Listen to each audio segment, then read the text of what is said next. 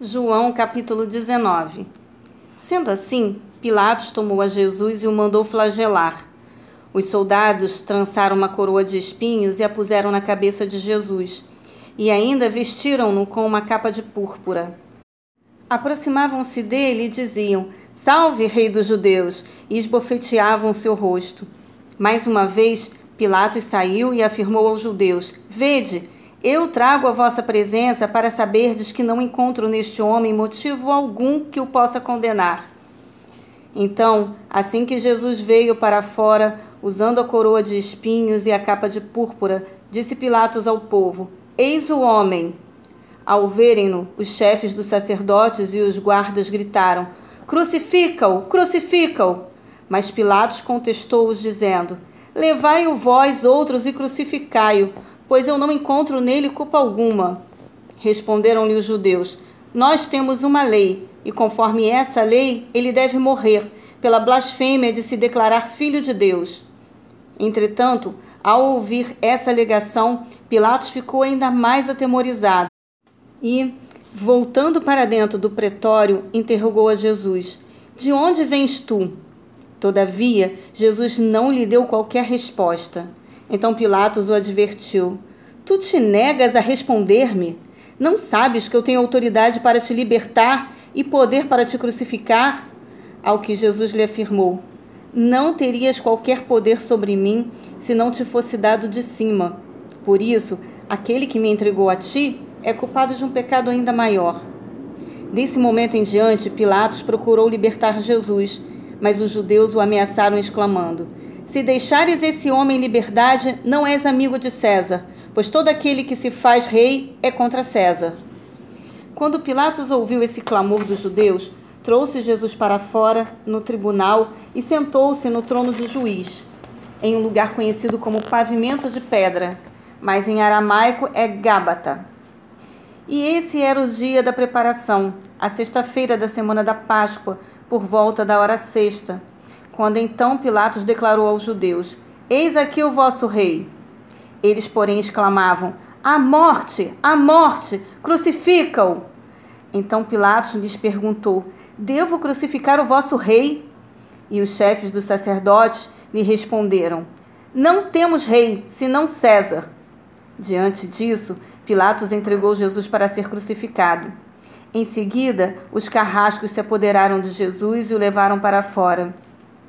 E assim, carregando sua própria cruz, Jesus saiu para um lugar chamado Calvário, Gólgota em aramaico, onde o crucificaram, e com ele outros dois, um de cada lado, e Jesus no centro. Então Pilatos mandou escrever uma placa e pregá-la no alto da cruz com os seguintes dizeres: Jesus Nazareno, o Rei dos Judeus. Muitos dos judeus leram a placa de Jesus, pois o lugar em que ele foi crucificado ficava próximo da cidade e a placa estava escrita em aramaico, latim e grego. Os chefes dos sacerdotes dos judeus discordaram de Pilatos, dizendo: Não escrevas o Rei dos Judeus, mas sim que esse homem se dizia Rei dos Judeus. Todavia Pilatos lhes asseverou: O que escrevi, escrevi.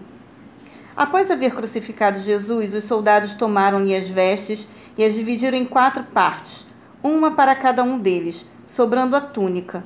Esta, entretanto, era sem costura, tecida numa única peça, de alto a baixo. Comentaram assim uns com os outros: Não convém rasgá-la, mas vamos decidir, por sorteio, quem ficará com ela. Isso aconteceu para que se cumprisse a escritura ao declarar: Dividiram as minhas vestes entre si e tiraram sortes pela minha túnica.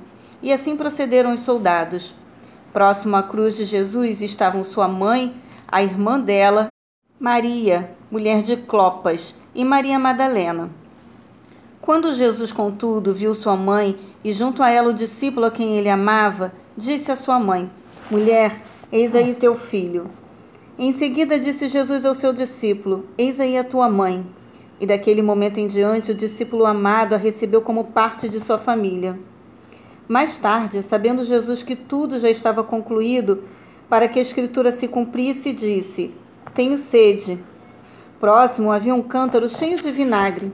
Então embeberam uma esponja com vinagre, a colocaram na ponta de uma vara de sopo e a ergueram até a boca de Jesus. Então, assim que experimentou o vinagre, exclamou Jesus: Está consumado. E, inclinando a cabeça, entregou seu espírito. E porque era o dia da preparação da Páscoa, véspera de um sábado especialmente sagrado, os judeus não admitiam que os corpos ficassem na cruz durante o sábado.